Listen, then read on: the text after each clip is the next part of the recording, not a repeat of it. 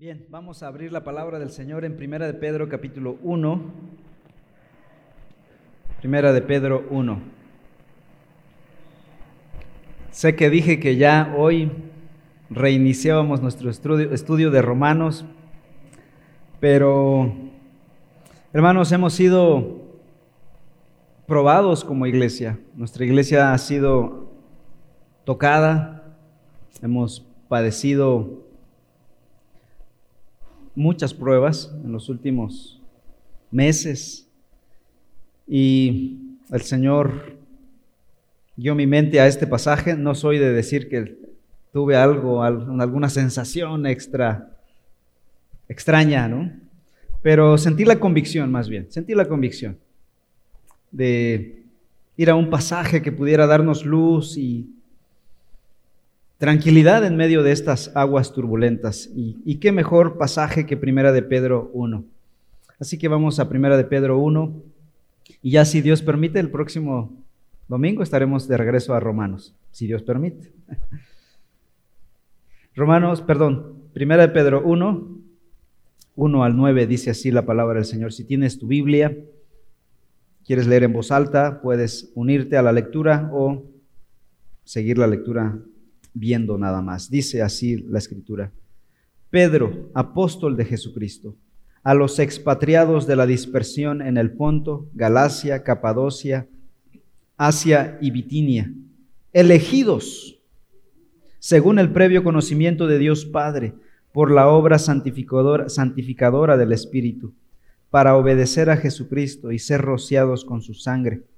Que la gracia y la paz les sean multiplicadas a ustedes Bendito sea el Dios y Padre de nuestro Señor Jesucristo, quien según su grande misericordia nos ha hecho nacer de nuevo a una esperanza viva mediante la resurrección de Jesucristo de entre los muertos, para obtener una herencia incorruptible, inmaculada y que no se marchitará, reservada en los cielos para ustedes.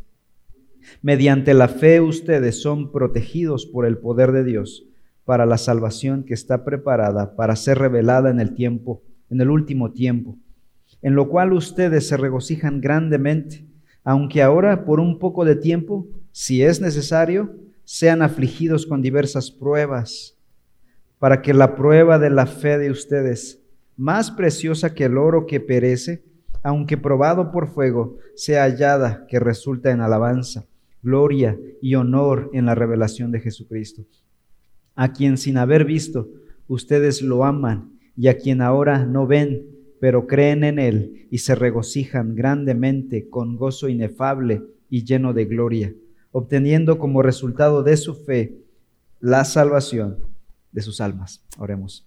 Padre, pedimos tu gracia y tu misericordia sobre tu pueblo. Sigue sustentándonos, sigue sosteniéndonos de la mano. Que tu palabra esta tarde nos anime, edifique nuestra fe, fortalezca nuestras vidas. En el nombre de Cristo Jesús. Amén. Este pasaje está escrito por el apóstol Pedro a una comunidad que no la está pasando bien. Una comunidad que no está tomando agüita de coco en la playa, disfrutando la puesta del sol.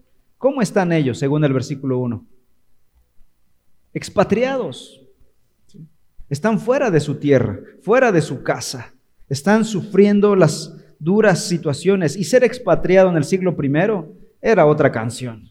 Hoy en día vivir en otro país muchas veces es por elección, otras es por obligación, pero aún así las condiciones pueden ser hasta cierto punto favorables. Sin embargo, en el siglo I ah, existía el peligro de ser esclavizados, de ser incluso dañados o martirizados. Y estos están expatriados en Asia Menor, varias ciudades que menciona el apóstol aquí, el Ponto, Galacia, Capadocia, Asia y Bitinia. Pero lo más remarcable del versículo 1 no es que estén expatriados, sino es que sean elegidos. Les dice el apóstol Pedro, ustedes, mis queridos hermanos, son expatriados y sé lo que implica vivir en el extranjero. El apóstol Pedro estaba viviendo ya en el extranjero, sino es que ya estaba escribiendo desde Roma, la capital del imperio, donde sería crucificado de cabeza. Así que él entiende la situación y dice, sé lo que implica ser expatriado, pero tenemos una verdad dorada aquí. Somos elegidos. Versículo 2. Elegidos según el previo conocimiento de Dios Padre por la obra santificadora del Espíritu, para obedecer a Jesucristo y ser rociados con su sangre.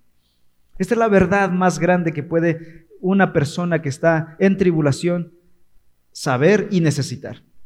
Pablo sabía lo que necesitaba esa gente que estaba sufriendo. Él no dijo, les escribo para decirles que le echen ganas. A veces toda nuestra teología se reduce a un, échale ganas. ¿no? Eh, no quiero decirles que las cosas van a cambiar. Todo será mejor. les prometo que al final del túnel viene la luz, ¿no?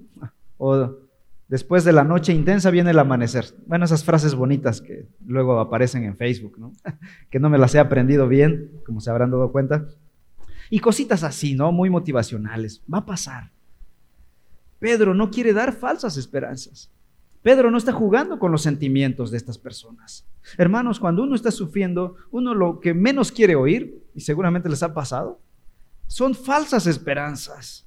No me vengas con ideas falsas para tratar de consolarme con mentiras. Y el apóstol Pedro sabía que la mejor, lo mejor que puede una persona en tribulación necesitar es la verdad del Evangelio.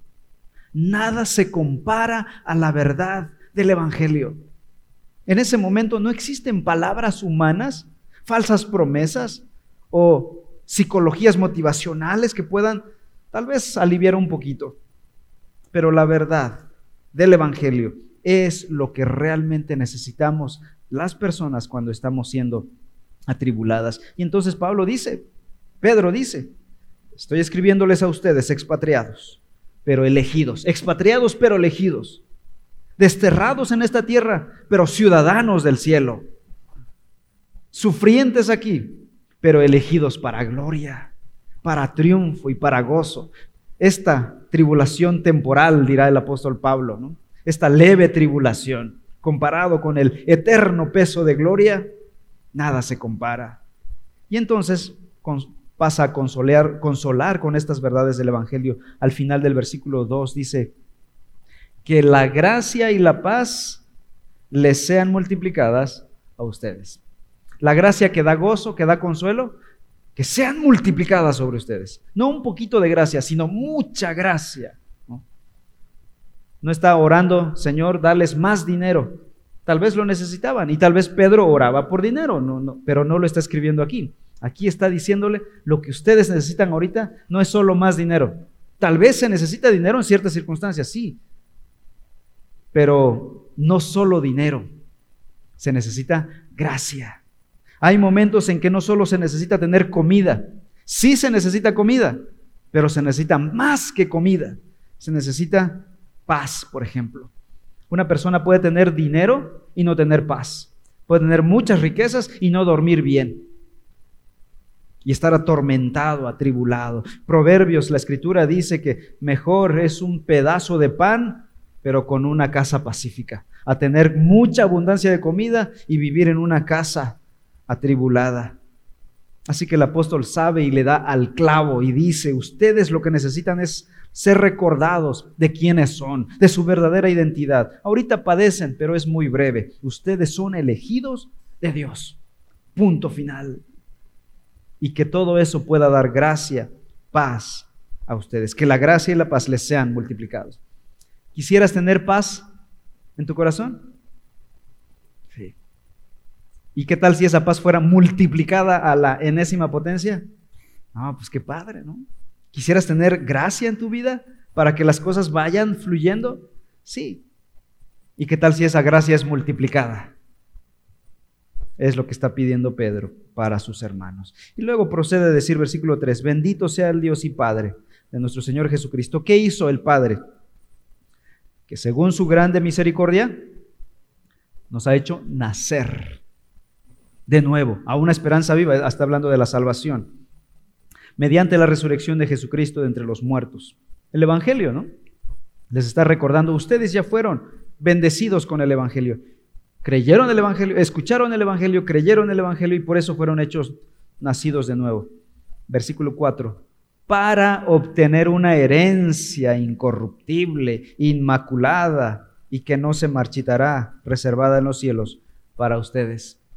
Estas palabras consuelan en un momento de angustia y de tribulación. Así que Pedro escribió esta carta eh, para atenuar el dolor de la prueba en la vida de los hermanos que estaban expatriados en Asia Menor. Y son cuatro o cinco capítulos muy, muy animadores. Son, están constantemente abordando el tema de la prueba, de la persecución, de las injusticias sociales, de la vida, del dolor. Esta carta es la ideal cuando uno está pasando tribulación. Pero más que enfatizar su atención en la prueba, el dolor, es decir, más que victimizarse o victimizar a los que están sufriendo, el apóstol Pedro se centra en el gozo del Evangelio en medio de la prueba. Por ejemplo, capítulo 4. Dice así, primera de Pedro 4:12. Amados, no se sorprendan del fuego de prueba que en medio de ustedes ha venido para probarnos, como si alguna cosa extraña les estuviera aconteciendo. No se extrañen, habrán pruebas. Todo aquel que ha puesto un pie en este planeta sabrá lo que es vivir en este planeta, en un mundo caído, hundido en pecado. Hay sufrimiento, hay tribulación. No se sorprendan, dice el apóstol. Y a la luz de la salvación, entonces, a la luz de la verdad del Evangelio, ninguna dificultad terrenal debería robarles el gozo a estos hermanos. En Santiago, el apóstol Santiago dice en 1.2, tengan por sumo gozo, hermanos míos, cuando qué? Cuando se hallen en las islas del Caribe. Tengan por sumo gozo cuando hay dinero. Tengan por sumo gozo cuando solo hay salud.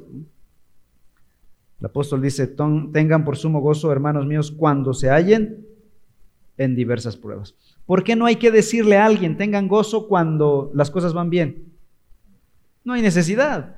Ya todo el mundo lo sabe, si todo, todo te va bien, estás gozoso, ¿no? No, no necesitamos exhortarte, oye, disfruta tu dinero. Bueno, hay uno que otra persona que podría necesitar un empujoncito, ¿no? Pero normalmente las personas, a las personas que les va súper bien, disfrutamos de ello. Necesitamos un empujón, un ánimo, un aliciente cuando estamos en medio de la prueba. Y dice el apóstol, aún las pruebas pueden ser causa de gozo. Ahora yo he titulado a esta exposición Gozo en la prueba.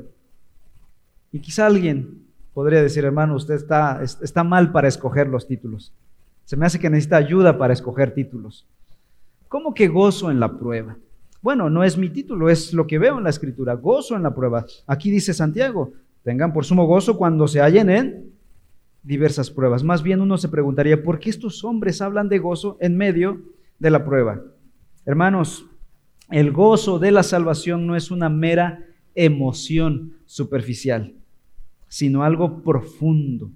Es un estado interno de paz y de solaz, aun cuando externamente esté todo derrumbándose. Imagínense un búnker. Un búnker es construido de manera subterránea la mayoría de las veces. Y ahí, dependiendo del tipo de material que esté hecho, arriba pueden estar cayendo bombas, pasando tanques de guerra, y la gente que está allá abajo está con tranquilidad, con solaz. Hermanos, el búnker funciona como el alma, o el alma funciona como el búnker. El alma de un creyente que tiene estas verdades del Evangelio allí en su corazón es como un búnker. Por dentro hay paz, aunque afuera esté la turbulencia de la guerra y de la batalla. Así que ese gozo es interno, está adentro del corazón, no viene por las circunstancias externas, viene por tener algo en tu corazón, a saber, el Evangelio, la verdad de que Cristo murió por tus pecados. En cambio, contrastando a esto, la felicidad humana, meramente humana, viene por los acontecimientos externos, los buenos acontecimientos que pasan externamente. Cuando una persona solo tiene lo externo, obviamente está feliz cuando las cosas están bien, pero cuando no, está derrumbado. Si su esperanza solamente está en este mundo, decía el apóstol Pedro, estamos tronados. Este, Romanos capítulo, donde dice que estamos tronados. Pero el gozo de la salvación resulta de la seguridad de saberse salvo, perdonado, de tener vida eterna. Y entonces, cuando una vez que hemos experimentado el perdón de nuestros pecados, que se caiga el mundo, decimos hipotéticamente. Ya nuestro problema real ha sido solucionado. Entonces, Pedro, del versículo 5 al 9, nos va a dar algunas razones de por qué tener gozo. Pero este gozo espiritual, no esa felicidad externa, el gozo del búnker. Sí, algunas razones. En primer lugar, por causa de una herencia eterna. En segundo lugar, por causa de una fe probada. En tercer lugar, por causa de una honra prometida. Eh, también por una comunión personal con Cristo. Y finalmente, por causa de una salvación presente y eterna a la vez. Vayamos entonces en primer lugar. La primera causa de gozo para un cristiano. Versículos 3 al 6. Bendito sea el Dios y Padre de nuestro Señor Jesucristo, quien según su grande misericordia nos ha hecho nacer de nuevo para una esperanza viva, mediante la resurrección de Jesucristo de entre los muertos. ¿Para qué? Para obtener una herencia. Y vean las características de esta herencia. Incorruptible, inmaculada y que no se marchitará, reservada en los cielos para ustedes. Mediante la fe, ustedes son protegidos por el poder de Dios para la salvación que está preparada para ser revelada en el último tiempo, en lo cual ustedes se regocijan grandemente. Aquí lo primero que vemos es que la primera razón de nuestro gozo es que tenemos una herencia eterna que nos aguarda. Y el regocijo que dice el, apóstol en el versículo 5 al final, por lo tanto, deben regocijarse. más bien en el versículo 6, en lo cual ustedes se regocijan grandemente.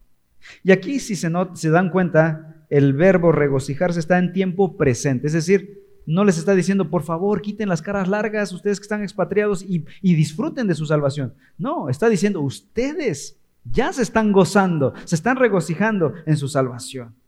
Una iglesia que sabía, que conocía su identidad en Cristo. Una iglesia que conoce su identidad en Cristo y de las riquezas espirituales del Evangelio, se regocija. El regocijo es una profunda felicidad por realidades espirituales, por verdades espirituales, pero no una felicidad. Perdón, pero una felicidad que no está basada en circunstancias superficiales, es pasajera. Así que esta herencia que el apóstol nos describe aquí es una herencia que ya está garantizada. O sea, no es de tal vez Dios nos dé al final de los tiempos una herencia. El apóstol está diciendo para obtener una herencia incorruptible.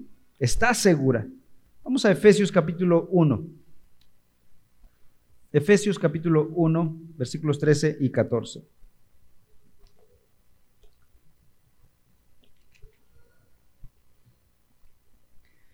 Y vean ¿Cuál es el sello de garantía de esta herencia? O sea, es una herencia que no es una probabilidad, es una seguridad. Además, Dios nos dio un sello, un documento sellado para decir, esto es la garantía. Dice Efesios 1:13, en él también ustedes, después de escuchar el mensaje de la verdad, el evangelio de su salvación, y habiendo creído, fueron sellados en él ¿Con qué cosa? Con el mismísimo Espíritu Santo de la promesa, que nos ha, es dado como garantía de nuestra herencia, con miras a la redención de la posesión adquirida de Dios para alabanza de su gloria. Así que por difíciles que puedan ser las circunstancias externas que nos perjudican, que nos lastiman, las persecuciones que pudieran venir, las tribulaciones que podríamos enfrentar, los creyentes podemos mantener el gozo, porque la esperanza futura se deriva de la verdad de que Cristo completó su obra en la cruz. Su obra es perfecta y ha dado un sello de garantía, su Espíritu Santo, un adelanto, y el Espíritu Santo mora en nosotros. Así que podemos estar gozosos aún en medio de las pruebas por causa de una herencia. Decía un, creyente, un hermano ya ancianito, Decía, a mis 85 años todavía estoy esperando a que un tío rico me llame por teléfono para decirme que me va a heredar su herencia. es difícil, ¿no? Tal vez algunos aquí sean muy este, afortunados y les toque la herencia del tío rico. Pero a muchos de nosotros no nos va a tocar ni, ni tierra en, en las uñas. Pero aquí, ¿pero qué te está diciendo la palabra? A ti que no vas a heredar ni un plato. Dios tiene guardada para ti una herencia incorruptible, inmarcesible, inmaculada, reservada en los cielos para ustedes. Eso debe darnos mucho gozo, hermanos. Hay algo esperando por su pueblo. También Pedro nos da otra razón por la que deberíamos estar gozosos y no perderle el gozo en medio de la prueba. Versículo 6 sigue diciendo, aunque ahora por un poco de tiempo, si es necesario, sean afligidos con diversas pruebas, para que la prueba de la fe de ustedes más preciosa que el oro, que perece, aunque probado por fuego. ¿Qué habla? De la prueba por fuego. Las pruebas en sí no causan gozos.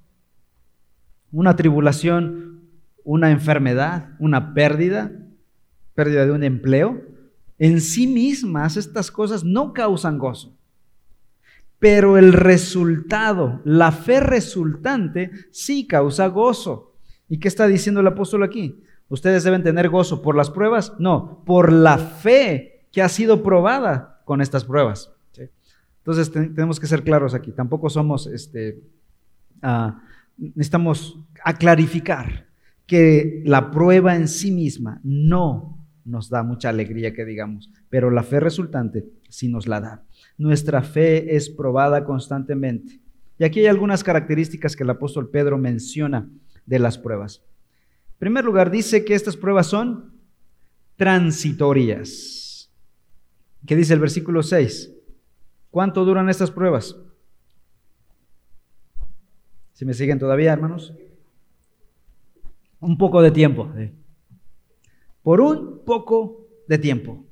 Pablo, el apóstol Pablo las denomina leve tribulación momentánea en 2 de Corintios 4, 17. Así que todas las pruebas, por más difíciles que puedan ser, son temporales por la gracia de Dios no son eternas, gracias a Dios. Aun cuando fueran muchos años en nuestra vida, comparada con la gloria, como dice ahí mismo en 2 de Pedro 4, 2 de Corintios 4, 17, Pablo dice, con este eterno peso de gloria, con la eternidad, comparada con la eternidad, estas pruebas aquí son pasajeras, son un segundo, aparecen y desaparecen pero en nuestra carne parecieran que fuesen eternas, que ya no aguantamos, ya queremos que pase esto.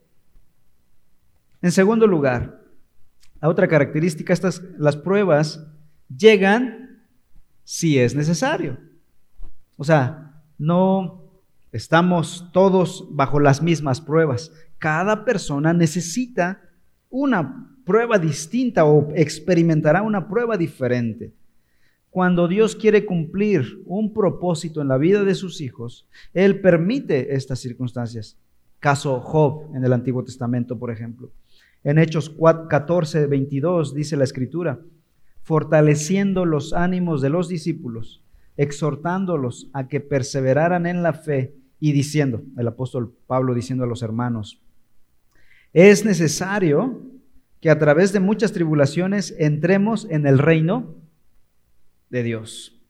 Así que Dios, si es necesario, y por lo visto sí las necesitamos mucho, nuestras vidas a veces están endurecidas, nuestros corazones no están caminando correctamente, necesitamos que se haga algo y Dios en su gracia permite las pruebas. Así que las pruebas muchas veces son pruebas de gracia también, porque Dios usa las pruebas para hacer humildes a ciertas personas, 2 Corintios 12.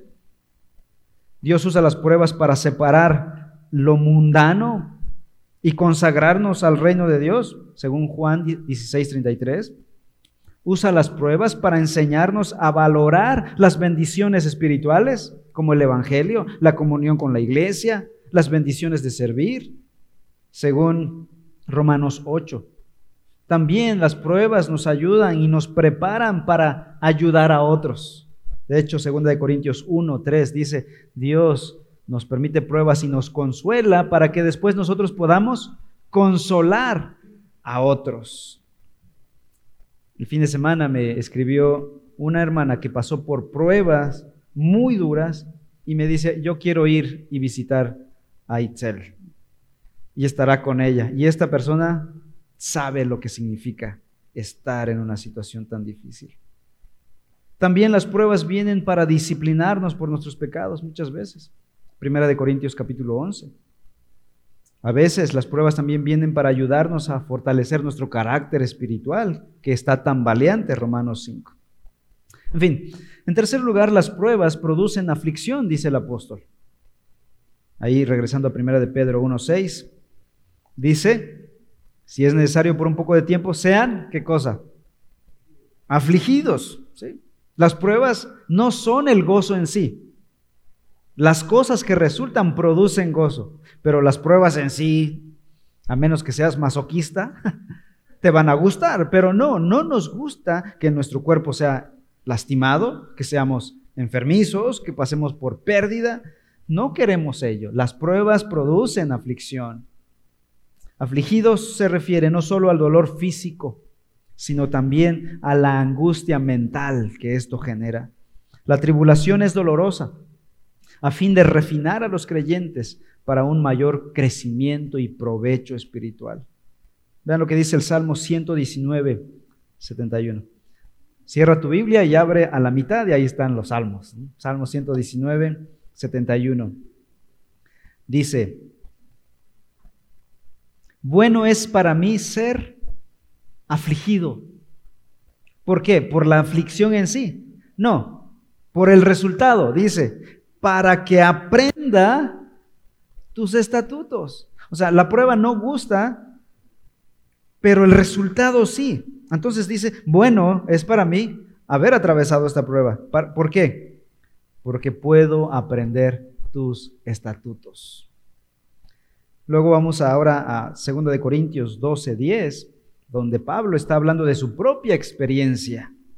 El apóstol fue experimentado en quebranto, lo mismo que el Señor Jesús, experimentado en quebranto. 2 de Corintios 12, 10 dice, por eso me complazco en las debilidades, en insultos, en privaciones, en persecuciones y en angustias por amor a Cristo ¿Por qué cosa? ¿Por qué se, por qué se complace cuando alguien le está persiguiendo o le está causando angustias o lo está insultando? Porque cuando soy débil, entonces soy fuerte. Es por eso, no es el insulto en sí. Pablo era de mecha corta también, ¿no? tenía carácter fuerte. ¿no? Si no, véanlo persiguiendo a los cristianos rumbo a Damasco.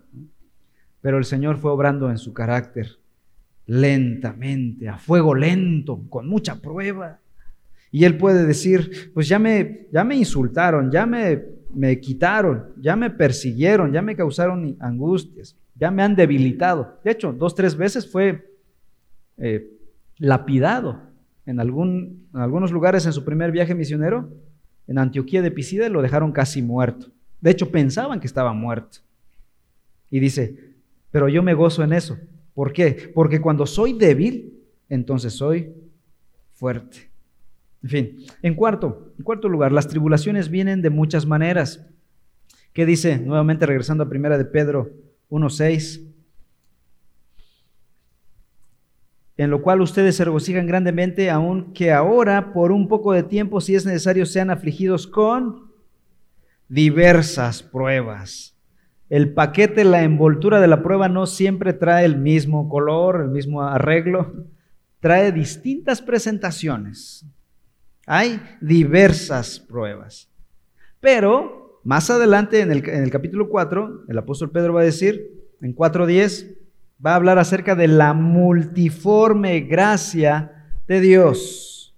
Así que para pruebas diversas, gracia diversa. No existe alguna prueba o tribulación que la gracia de Dios no pueda cubrir. Si hay una pluralidad de, pruebas, de distintas presentaciones, pues también la gracia tiene muchas presentaciones. Y la gracia que necesitas para cierto tipo de pruebas estará allí.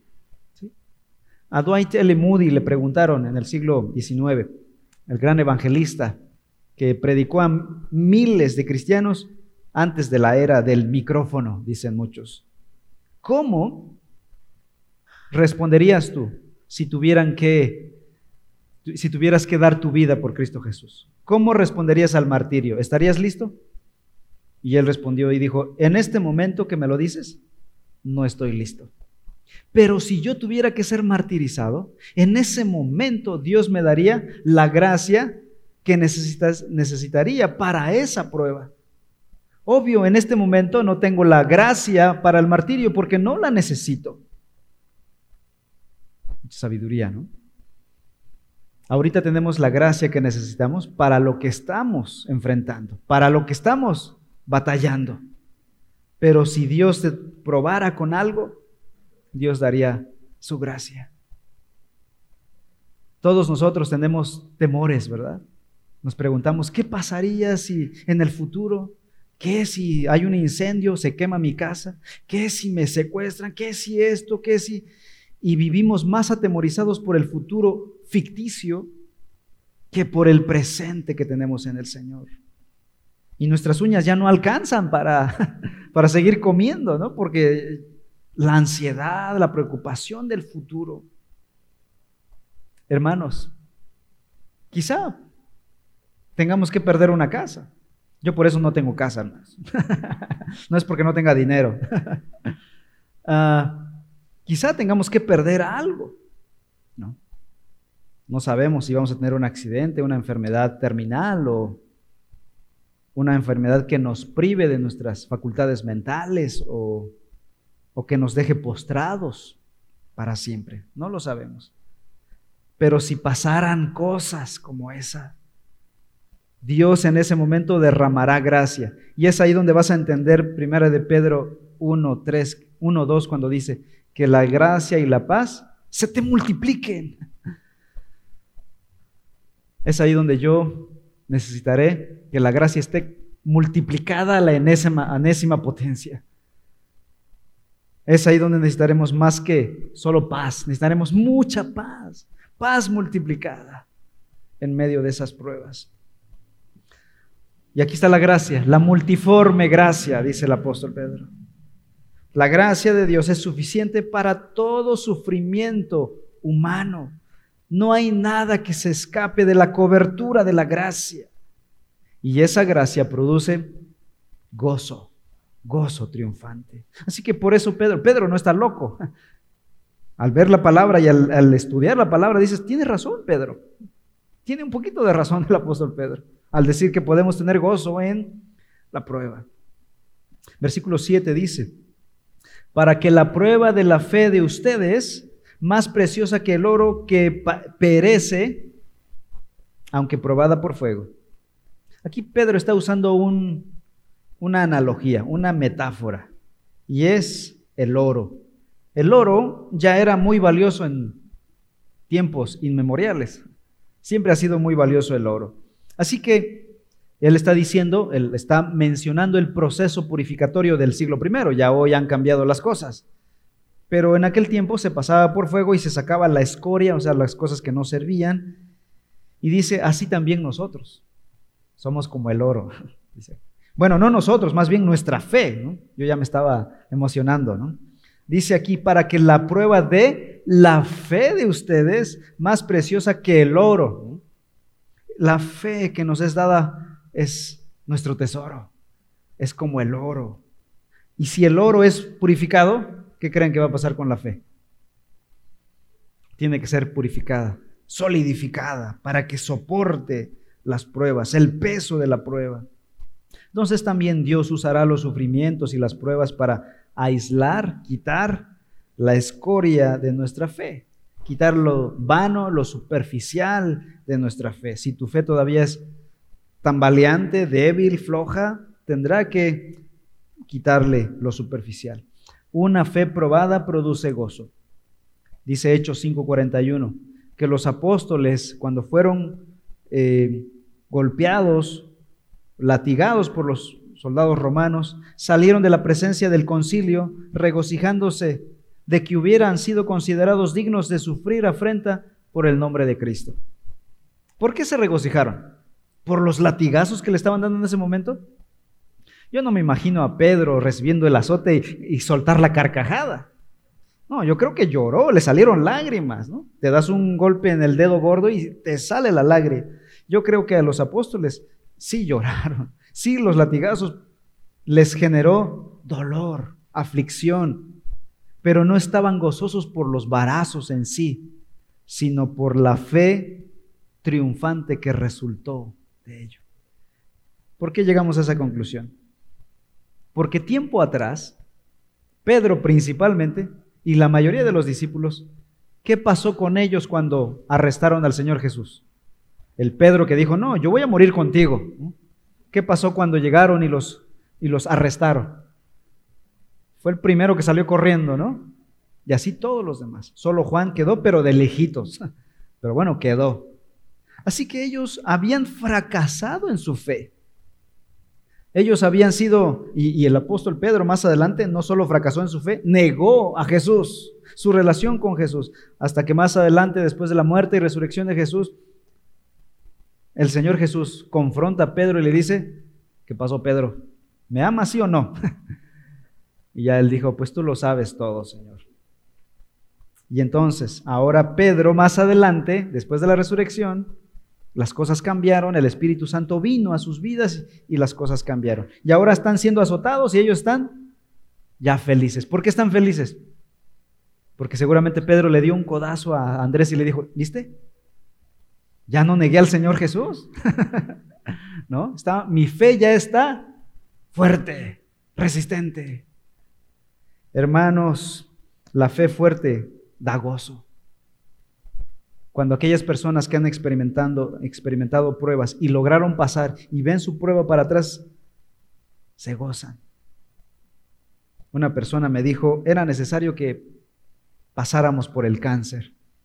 Y yo le dije, ¿cómo es posible que este creyente pueda decir tal cosa? Pero está viendo los resultados espirituales en su vida. El siguiente eh, razón que el apóstol Pedro da para poder tener gozo en medio de la prueba es que viene una honra prometida. Versículo 7. Y dice, que esta fe probada sea hallada que resulte en alabanza, gloria y honra en la revelación de Jesucristo. Dios honra la fe de sus hijos, dice este pasaje. La fe de, los creyentes cuando están sufriendo y permanecen de pie, Dios honra la fe de esos creyentes. Y dice que cuando Jesucristo regrese, hará algo Dios con la fe de estos creyentes. Les dará honra, gloria y alabanza a esos cristianos. Esto es algo increíble. Lo que yo he escuchado es que Dios nos pide que nosotros le demos a Él alabanza, gloria y honra aquí en la tierra. Pero Él dice que cuando Él venga con su Hijo Jesucristo, el que recibirá honra, gloria y alabanza será el creyente que perseveró hasta el final. Esto es algo exuberante para un cristiano y también un motivo, un aliciente. Hay otros pasajes que confirman este triple tributo al creyente fiel. Vean, por ejemplo, Filipenses 3:21. Filipenses 3:21, muy parecido a lo que está diciendo el apóstol aquí. El cual transformará el cuerpo de nuestro estado de humillación en conformidad al cuerpo de su gloria, por el ejercicio del poder que tiene aún para sujetar todas las cosas a Él mismo. La primera manera en que Dios nos va a honrar será perfeccionando nuestros cuerpos, nuestros cuerpos marchitos por la vida en esta tierra, Vamos a llegar con polvo después de la batalla que pasamos en este mundo, en este campo de guerra. Él limpiará, enjugará nuestra lágrima, dice Apocalipsis, y nos dará un cuerpo de gloria como el de su Hijo Jesucristo. Esto es una manera de honrar a sus fieles, una manera de darle alabanza, un cuerpo glorificado. Todos los que padecemos algún problema de salud, algún problema, quizá algunos tienen algún problema crónico, es temporal.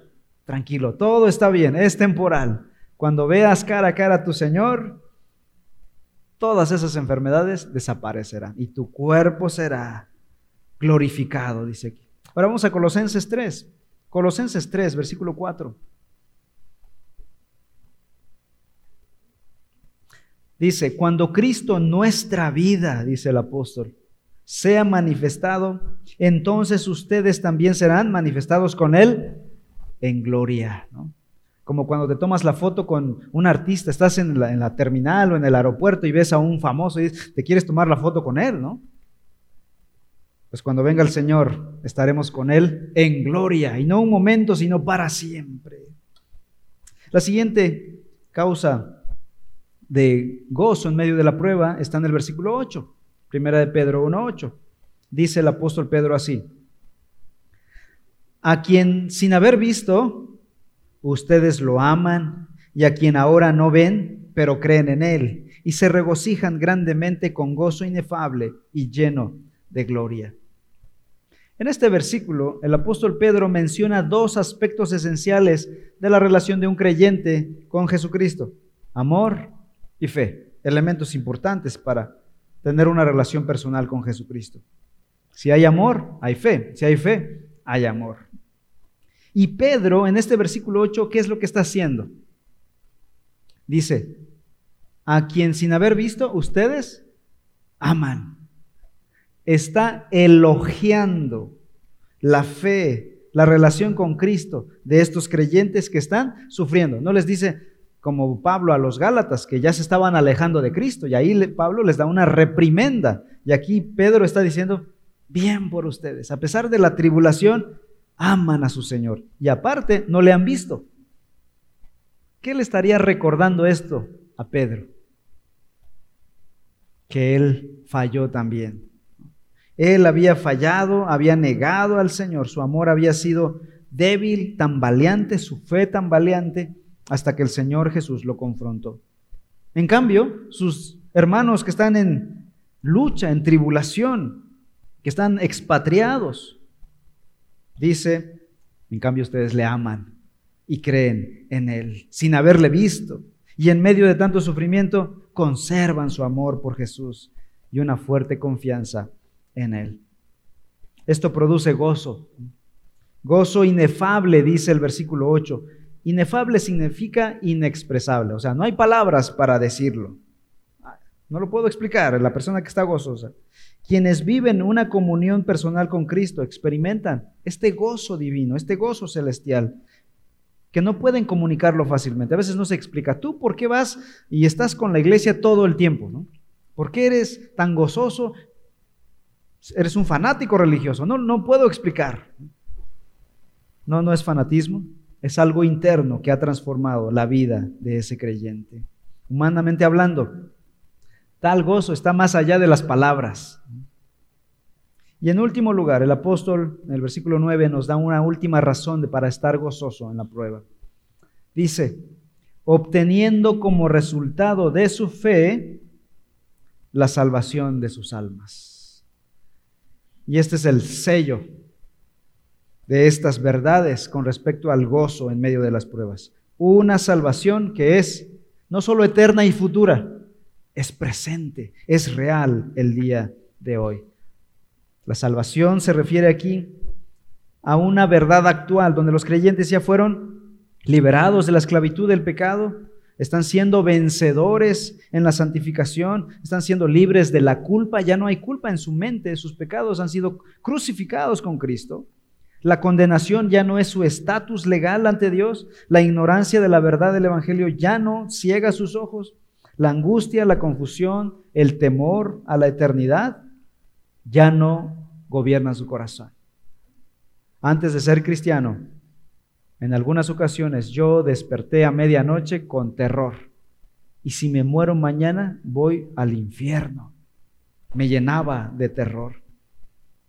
Ya no existe ese temor, porque Cristo pagó mi infierno y me dio su perdón.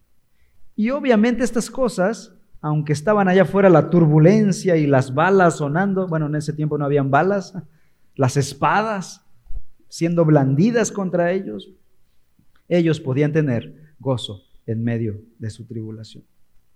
Conclusión. La palabra de Dios nos da razones poderosísimas para que los creyentes podamos tener gozo en medio de las pruebas. ¿Qué razones poderosas vimos aquí?